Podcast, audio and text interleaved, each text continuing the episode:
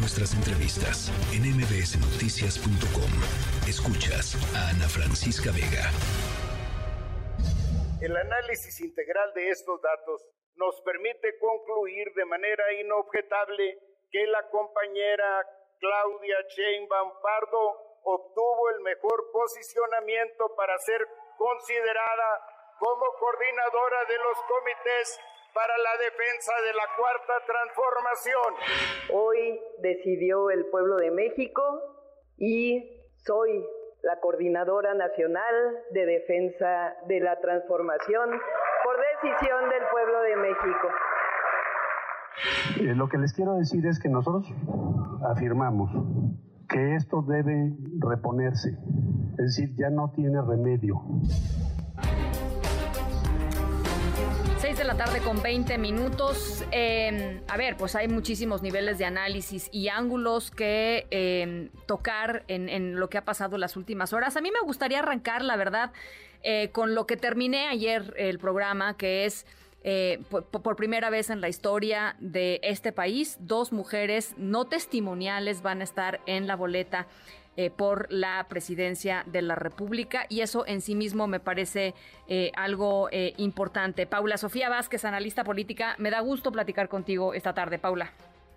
Hola Ana, ¿cómo estás? Buenas noches a ti, a tu auditorio y felicidades por la columna. Muchísimas gracias, Paula. Oye, a ver, em, ¿te parece relevante el tema de, de, de, de, estas dos mujeres, este, pues con una posibilidad absolutamente real y concreta de, que de llegar a la presidencia, ambas? Yo creo que me parece relevante, me parece efectivamente histórico sin, sin más hipérbole. Creo que eh, es muy probable que tengamos una mujer en la presidencia del país.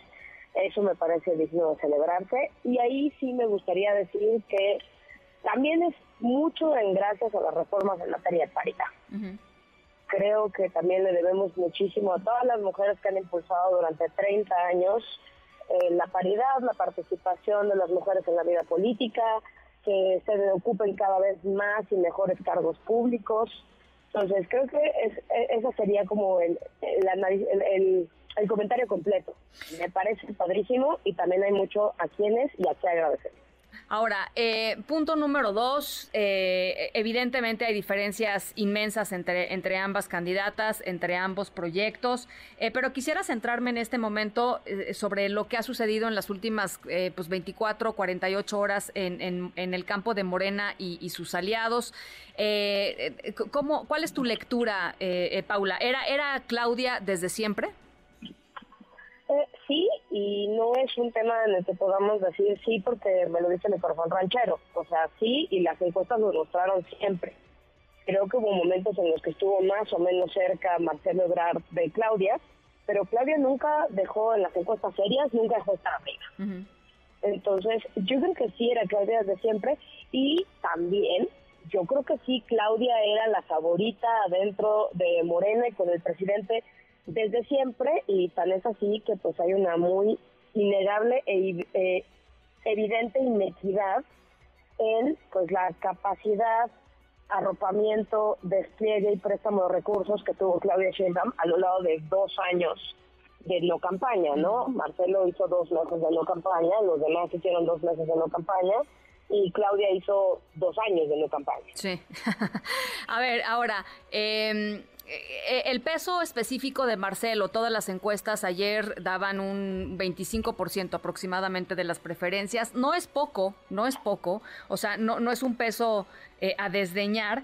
Eh, ¿En dónde, como, como dice el presidente López Obrador, a quién le va a beneficiar o, o, cuáles serían los escenarios para, para Marcelo? ¿En dónde tiene jale Marcelo, como dice el presidente?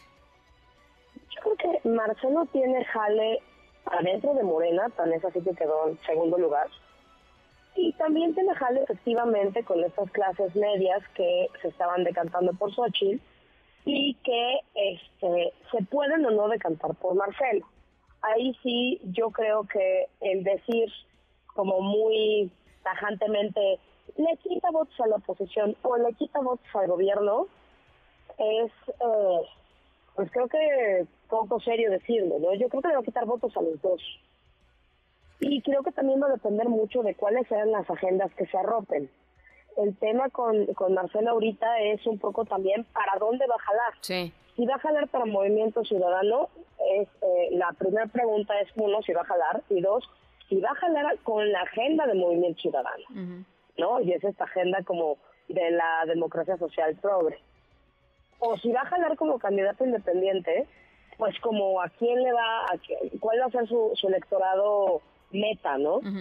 Entonces creo que, que también ahí va a depender mucho de cuál es el, el proyecto que proponga.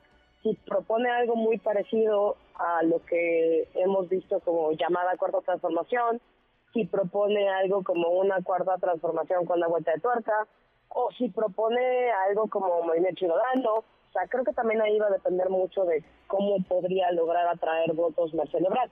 Ahora, creo que hay un, hay un peso específico que tiene que ver no tanto con él como candidato, sino con él como líder de un movimiento, que son sus 80 diputados, ¿no? Que salieron a denunciar, que han estado dando conferencias, que no, que, vamos, que no han arropado. Vamos a ver cuántos se van con él cuando salga de Morena, porque también pues ellos mismos se juegan su propia carrera pero pues en un escenario en el que estamos viendo que igual y tenemos un Congreso, yo creo que la gran batalla va a ser el Congreso, sí. pues 40 diputados que, les, que le queden a Marcelo para negociar no son nada desdeñables.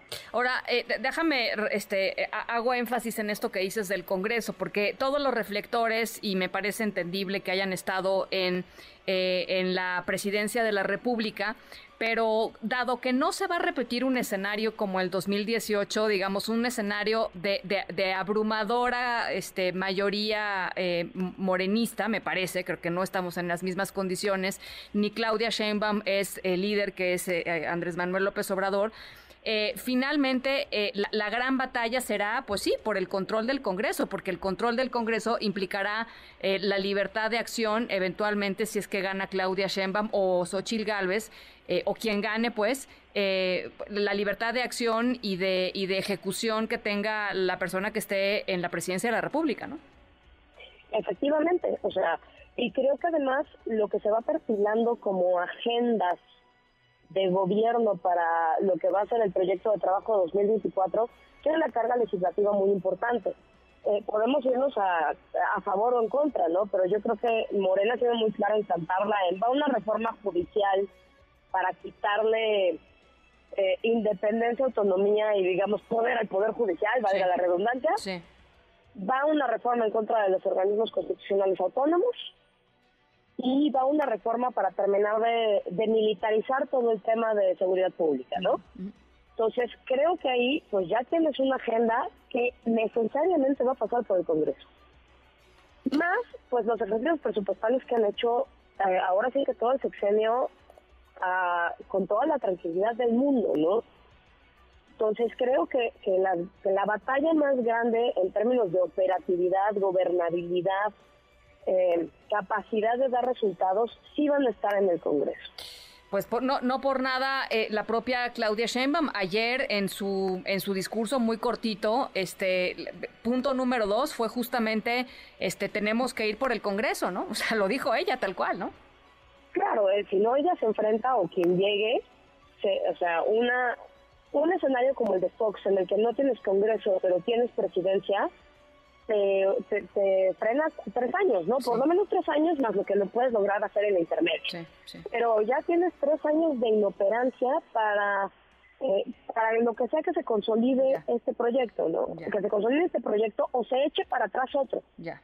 Ahora, ¿coincides con, con Xochitl en que, eh, porque estoy pensando, estamos pensando en el Congreso, pero hay que, no hay que olvidar las 22 gubernaturas de, Morena, que van a ser un peso pues muy importante eh, todo este próximo año. ¿Coincides con Xochitl en que esta va a ser una eh, elección de Estado, pensando en, en, por supuesto, Claudia Sheinbaum, el presidente López Obrador, el aparato, digamos, de, de la presidencia de la República, el aparato de las 22 gubernaturas de Morena versus pues las las, otras opciones? Sí, yo creo que, vamos, ni siquiera podemos decir, como se podía decir en 2018, es que ah, ah, como suposición, ¿no? En el ramo de la suposición. Creo que a lo largo de estos cinco años y especialmente este último año hemos tenido demasiada evidencia de que el presidente va a operar esta elección, pues como se operaban antes, ¿no? poniendo a disposición del candidato todos los recursos públicos, toda la estructura del Estado, que lo del partido ya la tienen, hace, haciendo caso absolutamente omiso de lo que señala la ley en materia de neutralidad de servidores públicos. Sí, sí. Y también, eh, ahí también yo creo que hay que decirlo, ¿no? Con un INE que está prefiriendo no enfrentarse y voltear para otro lado antes de volverse a enfrentarse al, para, para hacer cumplir la ley electoral al presidente y a Morena. Bueno, pues va a ser muy interesante lo que, lo que vamos a ver este, este próximo año. Por lo pronto, en, en los siguientes días, la definición del rumbo de Marcelo Ebrard nos dará, pues sí, ¿no? Por lo menos el escenario básico, este, de, a partir de lo cual van a empezar a desarrollarse ya las verdaderas estrategias político-electorales.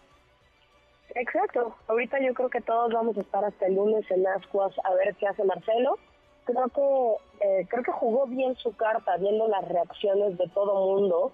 Como que en un principio la gente decía nadie va a querer a Marcelo y a la mera hora pues le están haciendo más carantoñas de las que uno hubiera pensado no a la mera hora todos están queriendo a Marcelo no bueno pues ya veremos a quién quiere Marcelo mi querida Paula Exactamente. ¿Con quién hace match? ¿Con quién hace match?